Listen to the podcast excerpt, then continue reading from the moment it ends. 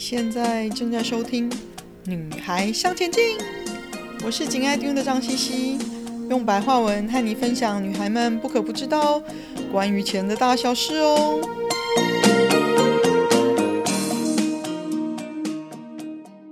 欢迎收听第六十集。投资 ESG 真的是爱地球吗？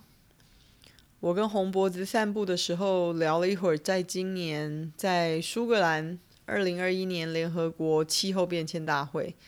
觉得无力感很重，连世界大国都没有办法实行他们答应的。那又聊到我们平常人可以如何做得更好，聊着聊着呢，就聊到了 ESG 永续投资。真的投资 ESG 是环保跟永续的吗？老实说，我自己都还不是那么清楚，也保持一些怀疑的态度。所以决定研究一下，看是不是可以平衡我自己的观点，也和你分享。先来了解一下 ESG 是什么好了，我就揭露一下我看到的一些国际研究资料来源，我会贴在 Podcast 的简介页上。那我们先来看看 ESG 代表什么好了。E 代表的是环保 （environmental），跟黄金相关的。企业要通过以下各个方面的考量来解决公司运作影响地球环境的部分，啊、相关的部分有气候变化的政策啊，温室气体排放啊，还有它的碳足迹跟碳强度，然后用水和保护过度捞捕跟废物处理，还有可再生能源的使用、回收跟处置的做法。绿色产品，还有技术跟基础设施。另外，鼓励公用车、嗯，公共交通、自行车通勤等的员工要给他们奖励。另外，跟美国环境保护署 EPA 还有其他国家的环境监管机构之间的关系。那另外 S 呢，代表和社会的关系，就是 social。这个部分呢，涵盖影响到员工、客户、消费者、供应商，还有和当地社区之间的问题。那例子包括有，嗯，员工的待遇跟补偿啦，员工的敬业度跟离职度，员工的培训跟发展，员工安全政策跟性骚扰的防御，在招聘员工、晋升跟加薪方面的多样性跟包容性。还有合乎道德的供应链采购，还有使命或者是更高的目标，客户服务的表现，还有嗯消费者保护活动，包括诉讼、召回跟监管的处罚。另外，在社会正义的问题上的游说、努力跟公众立场。那 G 呢，代表的是公司的治理的部分，叫做 Corporate Governance。嗯，治理的部分和董事会的独立性、领导能力、有效性跟啊商业道德有关。那具体的主题包括，比如说呃高级主管的薪资、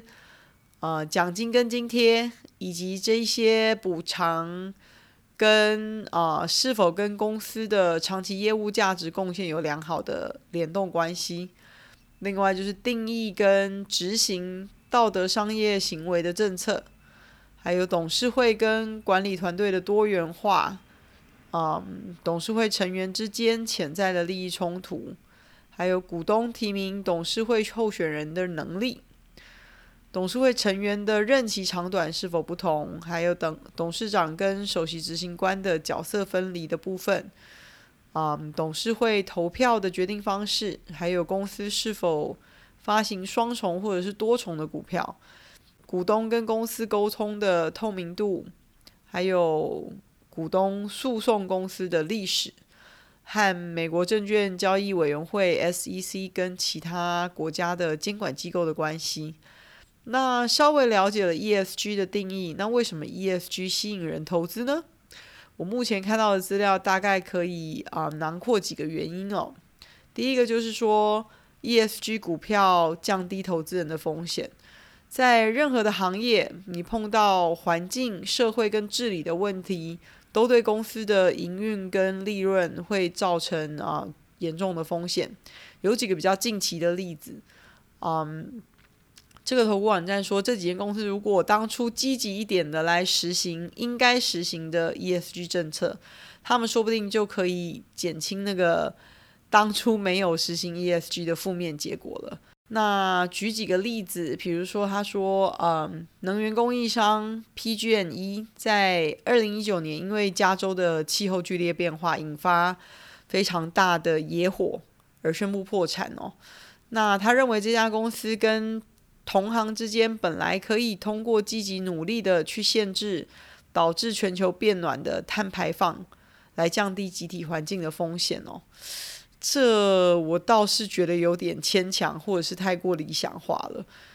那另外，他有举到另外一个例子，叫做 Tyson Foods 这家食品公司是世界第二大的啊、鸡肉、牛肉跟猪肉加工商跟销售商。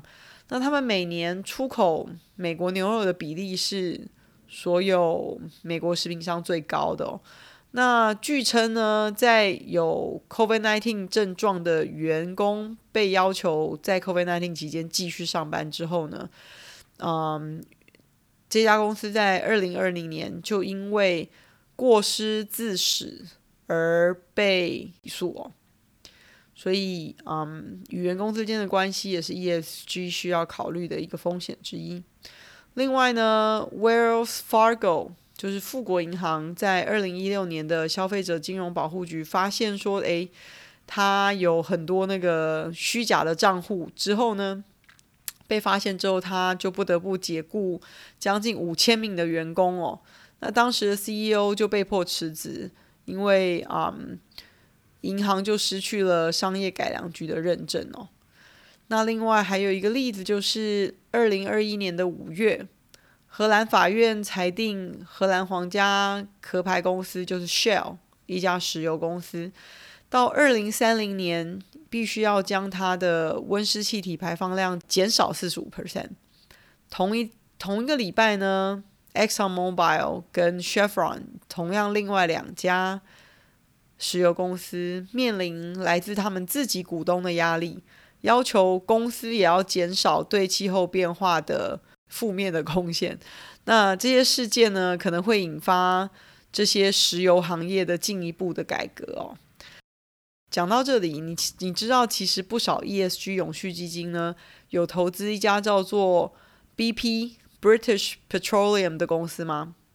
蛮讽刺的吧？我有稍微找了一下资料哦。为什么？因为呢，BP 这家公司呢，它在二零二一年三月份的时候做了一个重大的声明，宣布将大幅增加它绿色能源的研究预算，并且开始削减它石油的产量哦。所以换句话说呢，就是 BP 从它石油的本业获得的部分利润，它把这一部分的利润转投入到。嗯，清洁能源的研究当中，那希望在二零五零年前呢，开始将重点从化石燃料啊、转向绿绿色的能源。但纯粹的 ESG 投资者，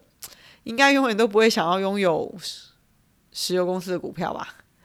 就算 BP 会有可能成为未来最大的绿色能源公司。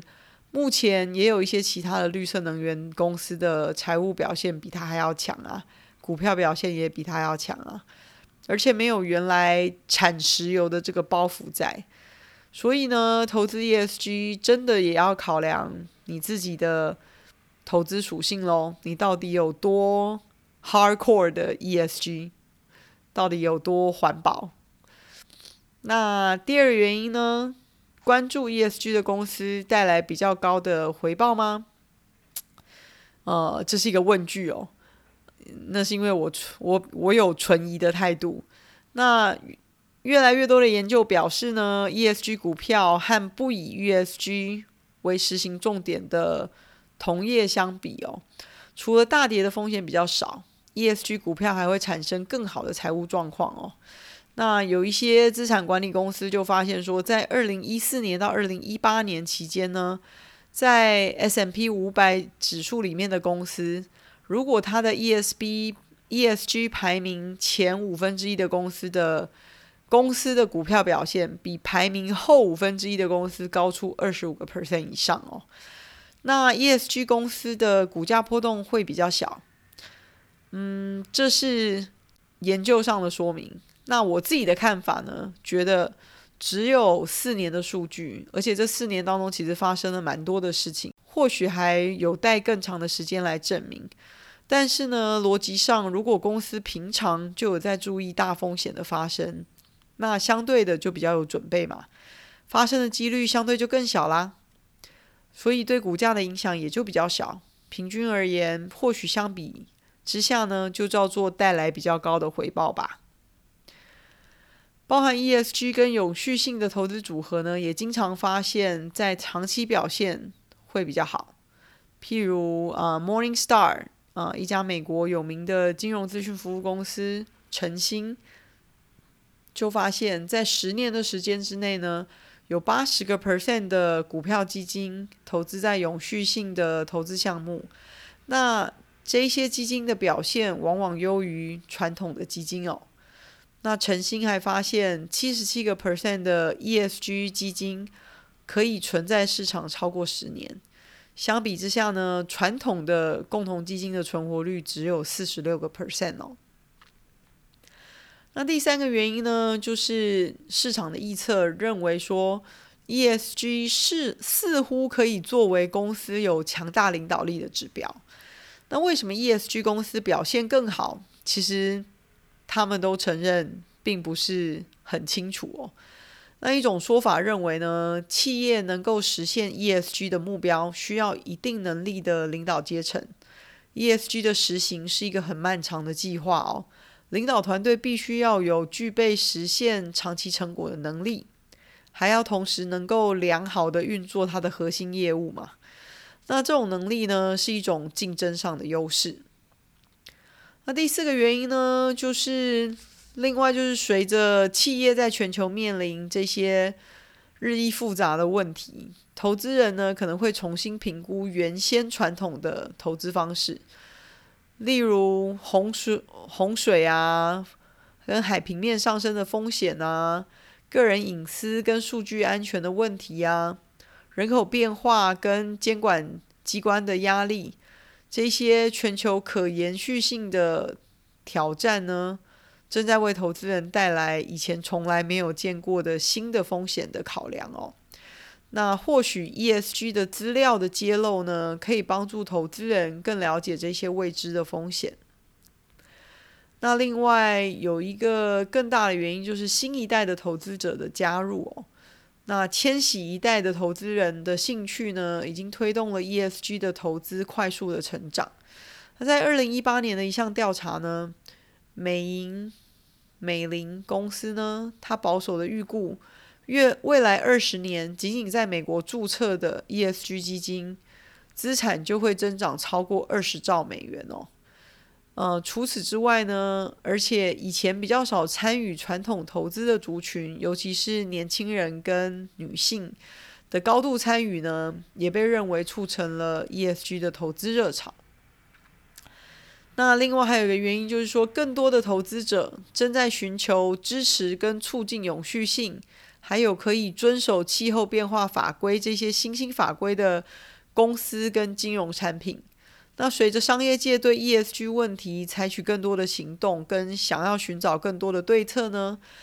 嗯，ESG 基金对传统市场的干扰的抵御能力似乎有逐渐提高。那投资人的某些需求，就是或许是心理上的，呃，或许是风险上的，或许是财务上的，呃，得到了一些的满足。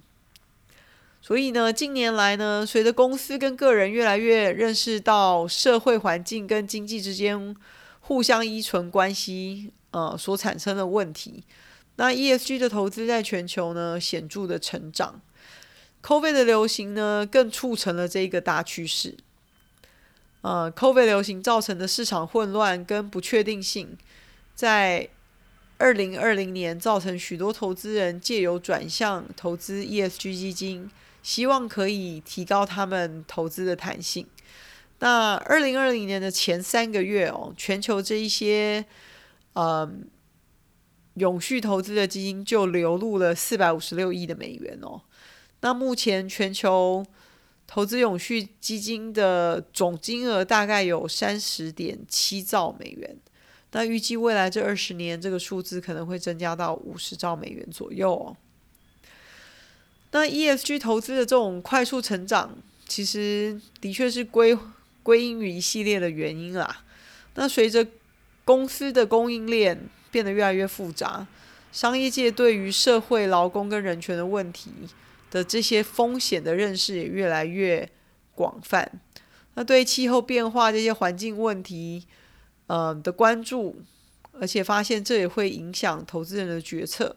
所以，为了反映这些不断变化的社会价值观跟规范哦，很多企业就采取实践前瞻性的 ESG 政策，这是非常重要的。如果他们想要在他们的行业中保持领先，并且得到呃所有人为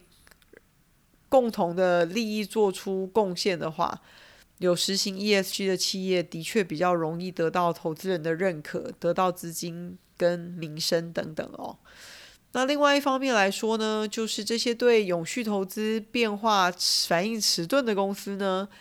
会受到越来越多的批评跟压力。那不管是从员工、上下游业者、政策制定者、股东、投资人，或甚至只是热心人士，预计规范企业的法律义务，在未来也会因为永续概念的兴盛呢，而逐步的更严格哦。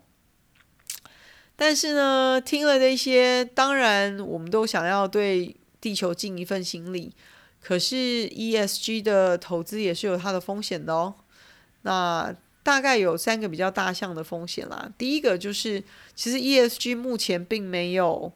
通用的标准去衡量，你也很难去验证说企业发布的 ESG 的资料的准确性，跟评估它的 ESG 的绩效。啊、没有一定的标准，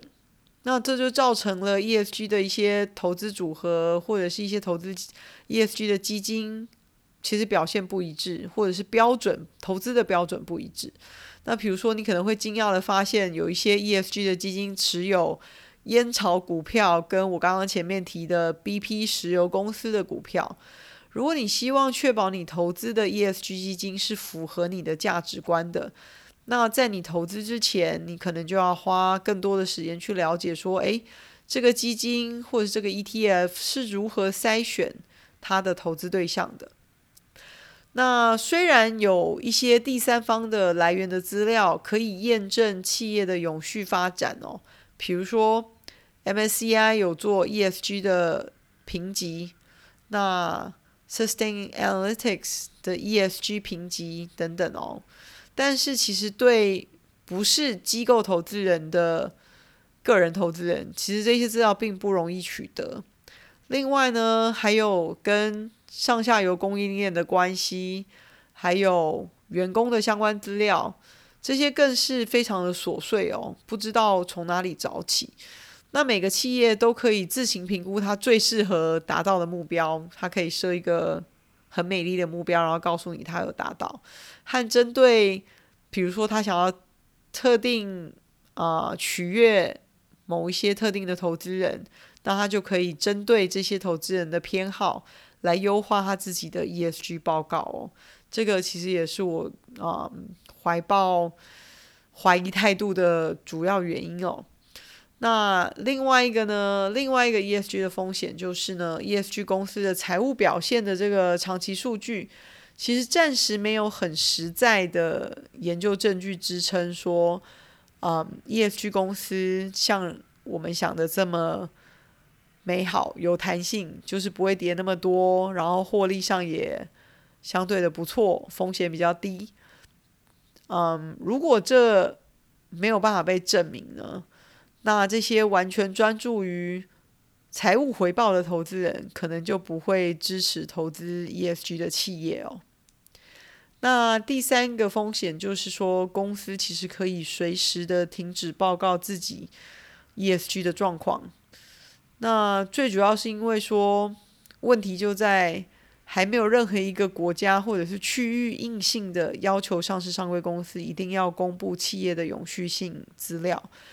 虽然美国跟欧盟有想要朝这个方向来努力，但是因为企业的反对声浪，对，你没有听错，目前企业还可以依照他们自己的标准，可以美化他们自身想要公布的资料，但是呢，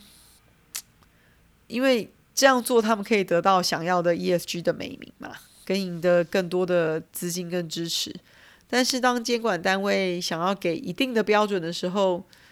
蛮多企业是持反对立场的哦。嗯，另外还有就是监管机关也有难题，制定一定的标准，最主要是因为产业的不同，所以拿来要求的标准应该也要不同。还有另外就是企业的 size 不同，大小不同。呃，也会影响他有没有办法拿钱来投资 ESG 的啊、这边的活动啊、所以其实目前大公司是比较占优势的，因为小公司可能资金上并没有那么充裕，可以做这部分的资金利用，所以对监管机构来讲呢，其实很难找到一定的中立的标准哦。以上这三个理由呢，是我对 ESG 投资最保最持保留态度的地方啦。那你觉得呢？ESG 投资是适合你的吗？